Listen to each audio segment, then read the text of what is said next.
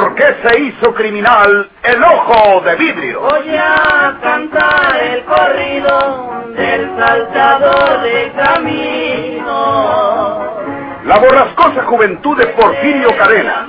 Cómo perdió uno de sus ojos y por qué tuvo que seguir la vida criminal perseguido por sus poderosos enemigos. Una nueva serie campilana del escritor norteño, Don Rosendo Ocaña.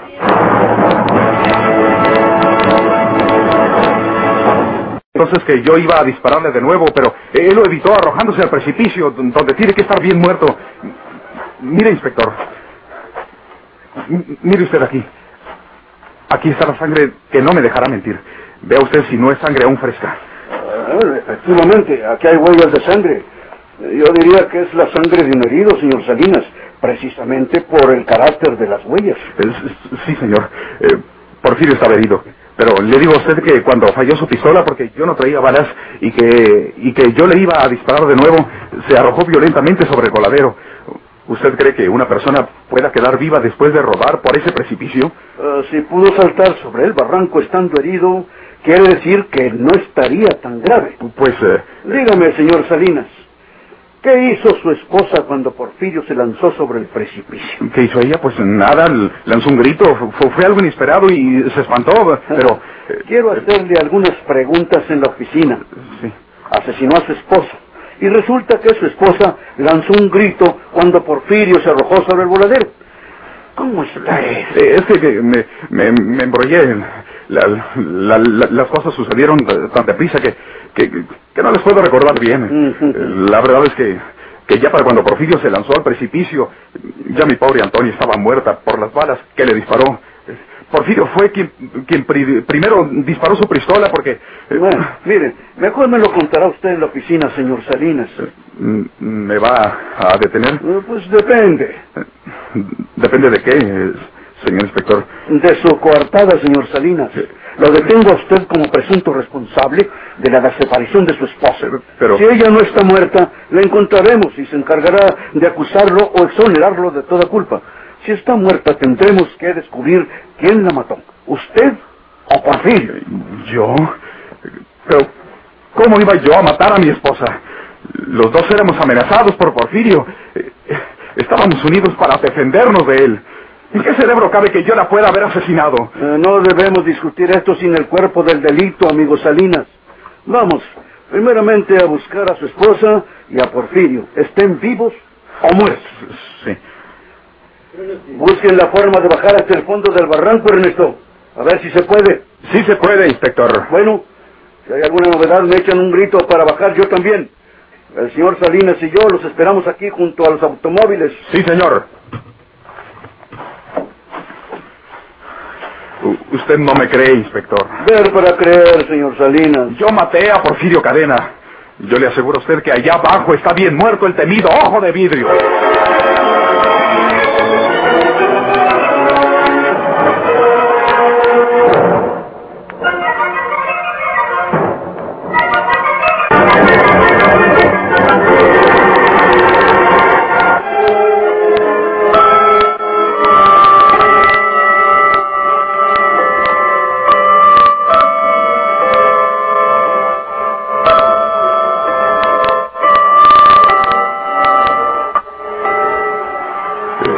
Raro que hayan tardado tanto sus hombres, señor inspector. Eh, Tiene que estar el cadáver abajo. Estoy seguro. No puede ser de, de otra manera. Usted sembró de cadáveres este lugar, amigo Salinas. Pero los cuerpos no aparecen por ninguna parte. Porfirio Cadena no estaba herido de gravedad. No le digo que lleva siempre su chaleco de mallas contra las balas. Ya lo sé. Usted debe haberlo herido levemente tocándole algún lugar donde no cubría la malla del chaleco. Lo hería en el pecho. Recuerdo muy bien que se oprimía el pecho con una mano y en la otra traía la pistola que ya no tenía cartuchos hábiles. A menos que haya una hemorragia interna, pues un herido grave no deja estas huellas de sangre. Serían más abundantes y si mis hombres no encuentran el cadáver, quiere decir que no es cadáver, porque los cadáveres no huyen de la policía. No pueden ocultarse de la policía. Lo que lamento es que se nos viene encima la noche y la búsqueda será más aventurada. Voy al auto por el Magnavoz para echarles un grito a aquellos. Sí.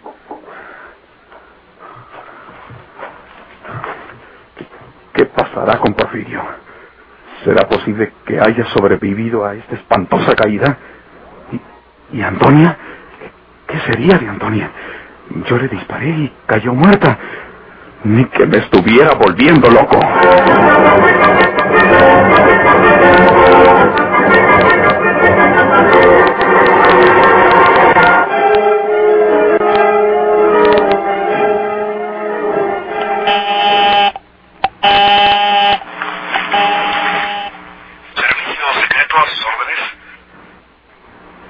¿Se encuentra el inspector Héctor Riverol? No, señorita. ¿Quién le habla? ¿Gusta usted dejarlo para cuando vuelva o se reporte por allí? No, gracias. Llamaré después. Tal vez sea mejor no haberlo localizado. Sería tanto como denunciarlo a la policía. Y él me amenazó de muerte si lo traicionaba. Pero ¿qué puedo hacer en otro sentido? Suponiendo que un médico conocido quisiera acompañarme hasta aquel lugar, no es tanto como hacerme cómplice de Porfirio Cadena. El mismo médico me acusaría después. Además, ¿qué médico va a querer acompañarme? Si es un conocido, ¿cómo puedo decirle la mentira de que soy la mujer del guardabosques? Y si es un desconocido, no irá conmigo o pedirá que lo acompañe la policía o la Cruz Roja. Ese escándalo no me conviene. ¿Qué habrá hecho Leopoldo? Él cree que me mató. Realmente no sé cómo no me pegó en ninguna de las balas que disparó. Tiene muy mala puntería. Se llevaría el auto y tratará de huir a San Luis. Y como la policía aún no está muy enterada de esta última tragedia, quizás no sea molestado en la cartera. Si Porfirio se muriera en aquella choza, herido, abandonado, menos mal. ¿Y cómo saberlo? ¿Ir hasta allá tan solo para asegurarme? No, no me atrevo.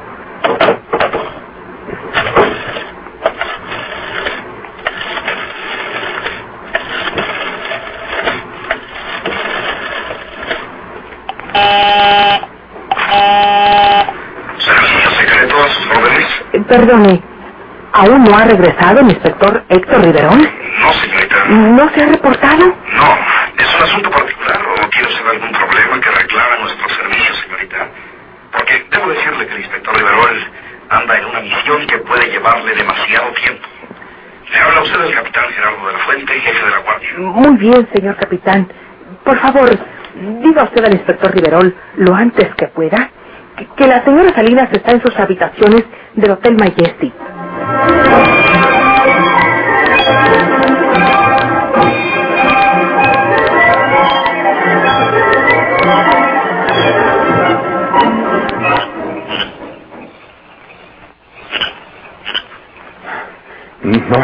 No, hay ningún cadáver abajo, inspector. ¿Ves? Abajo debe estar el cadáver de Porfirio y en alguna parte eh, el de Antonia. Eh, Ella fue asesinada por el ojo de vidrio delante de mí. Yo la vi caer con mis propios ojos. Busquen. Sigan ustedes buscando. Dejaremos una guardia por aquí y seguiremos buscando mañana de día. Voy a comunicarme a la oficina. Inspector Riverol hablando a jefatura. Jefatura contestando, inspector. Tiene un recado. Démelo. Le ha estado llamando del Hotel Majestic la señora Salinas. ¿Qué? No puede ser. No puede ser. Gracias, capitán. Vamos para allá. Inspector, Suba el coche, señor Salinas. Vamos a ver el cadáver que telefonea.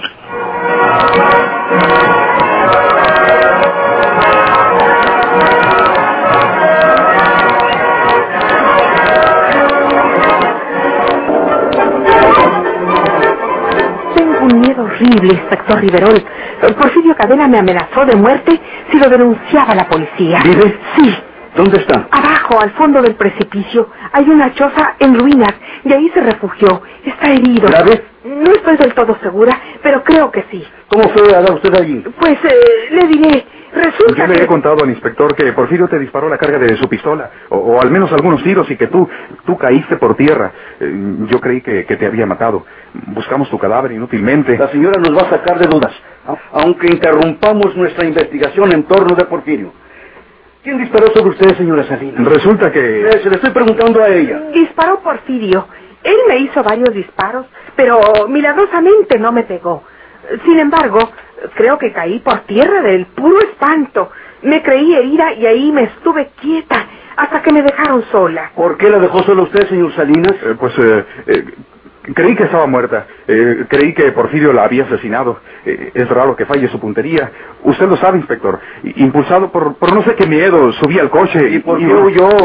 Él espantaba si dice que estaba seguro de que Porfirio se había rematado al rodar por el voladero. No sé, la verdad, inspector, pero regresaba en busca de del cadáver de Antonia cuando cuando ustedes me detuvieron en la carretera. Diga la verdad, señora Salinas, para aclarar un punto oscuro de la balacera. ¿Quién disparó sobre usted? Ya le dije. Quiero la verdad, porque sospecho que es más fácil que cualquier otra persona le falle la puntería que a Porfirio Cadena. En bien de su propia seguridad, señora, diga la verdad. Usted sabe por qué se lo digo.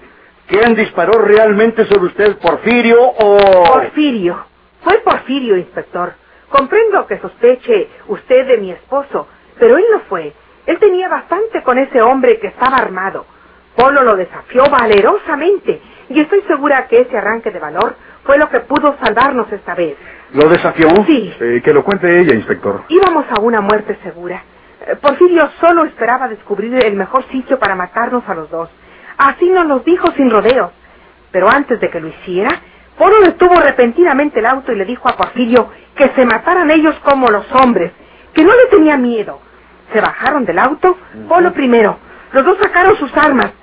Yo, yo, yo quise ayudar a Polo y traté de interponerme. Fue entonces cuando Porfirio exclamó rabioso, ¡Quítese usted! Y disparó sobre mí. Donde estaba caída oí otros disparos. Y luego alguien se subía al auto y se alejaba en él. ¿Por qué no lo llamaba si sabía que era su esposo?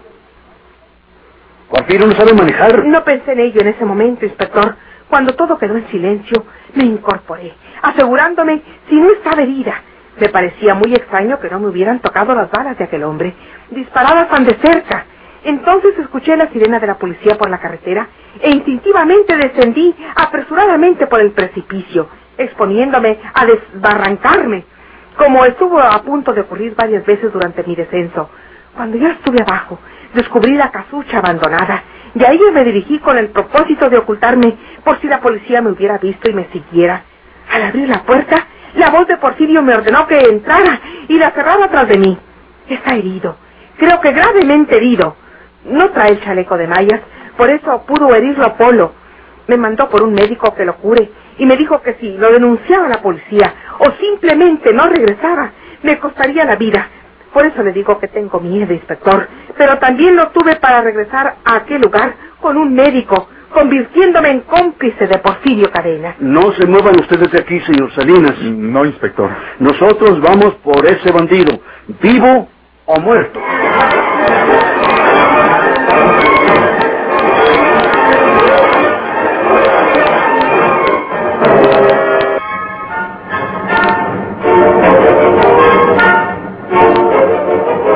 ¿No me dan las gracias, mi amado esposo? ¿Por qué? No me creas tan tonta. Si lo digo al inspector que fuiste tú quien disparó sobre mí para matarme, te castigarán por asesinato frustrado. ¿Y cuántas veces has tratado tú de hacer la misma cosa conmigo? ¿Y acaso yo le he contado a la policía? En esas circunstancias vamos a acusarnos el uno al otro para que la policía salga ganando. No hables fuerte. Puede haber quedado alguna gente vigilando el hotel. Tienes razón. Nosotros debemos estar unidos ahora para salvarnos de toda sospecha de parte de la policía. Esta vez no escapará nuestro temible enemigo Polo. Sí. Pero quiero que tú me protejas por si llegase a sobrevivir ese asesino. Me mataría sin compasión por haberlo denunciado a la policía. Nada temas. Si dices que Porfirio está gravemente herido y en aquel sitio abandonado, ya para cuando el inspector y sus hombres lo encuentren, será un cadáver. Entonces sí que estaremos salvados definitivamente, muerto Porfirio Cadena, el pavoroso ojo de vidrio.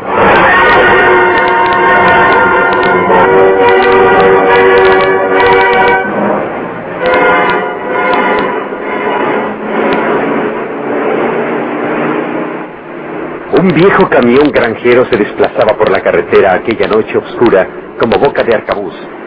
En el asiento de la caseta viajaban un hombre y una mujer, de bastante edad. El guía mientras ella lleva la vista clavada sobre la carretera. Regresan a su hogar después de haber entregado en la ciudad próxima la mercancía producto de su pequeña granja. Es algo rutinario. Es una tarea que realizan todos los días, partiendo por la mañana de la granja y no regresando hasta por la noche. De pronto, ella se queda mirando la carretera con los ojos desorbitados. Arturo, Arturo, mira, ¿qué es el camión? ¿Qué, qué es, qué es, qué es, qué es? Eh, eh, eh, ¿Qué es, mujer? No asustes. En una de esas nos volteamos por parar tan de repente, hombre. Mira lo que está en medio de la carretera. ¿Ves eso que está inmóvil ahí? Mm. Es una persona. No, no, no te bajes del camión, Arturo. Así lo hacen muchas veces los ladrones. Se dejan caer en medio del camino y cuando alguien se detiene, se les aproxima para darles auxilio, se le echan encima y lo matan para robarlo. Sácale la vuelta. Puedes pasar por aquel lado y seguimos nuestro camino. Mm. No puedo hacer eso, Mercedes. No, no, no, no. Tal vez se trate de una persona realmente necesitada de nuestro auxilio. Voy a estacionar mejor el camión y lo veremos. Ya te lo hay, Arturo, ya te lo hay.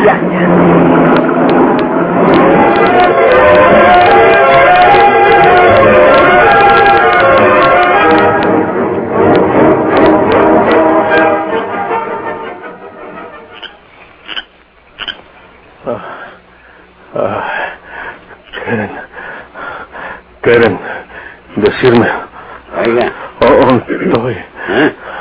¿qué, quiénes son, son ustedes? Ay, ay, ah, ¿que quiénes somos? ah, Los dueños de la casa, señor. ¿Mm? Lo encontramos a usted tendido en medio de la carretera cuando regresábamos de la ciudad en nuestro camión, ¿sabe? mm, ¿Está usted mal herido? mm. Ya le hemos curado lo mejor que hemos podido. Pero... Sí, sí. Ay, un, un médico, solo un médico, pues que, que me salve. Ah, sí, señor, sí, señor. Ah, Ya ha ido mi mujer en busca de Ah. nuestro hijo. ¿Mm? mm, Tenemos un hijo, doctor, ¿sabe usted? mm. No nos cabe esa satisfacción. Nuestro hijo es médico y Ah. vendrá enseguida a curarle. Ah. Tese, tese, tese quieto, tese Ah. quieto. Quietecito. Ah, Eh, debe hacerle daño todo movimiento. sí, cálmese, sí, sí. cálmese. Ay, ay, eh, decía el señor que le avisemos a su familia. Ay. ¿Mm? ¿De dónde es usted? Ah. ¿Quién es usted? ¿Mm? soy, soy,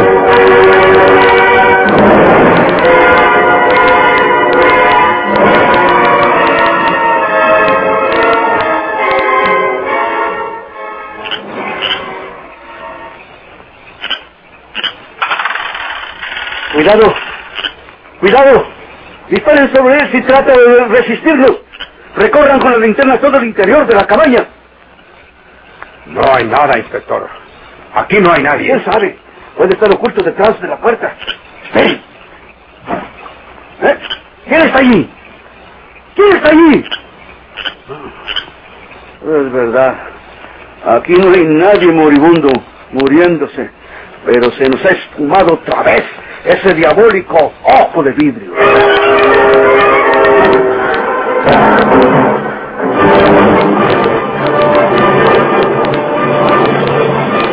¿Por qué se hizo criminal el ojo de vidrio?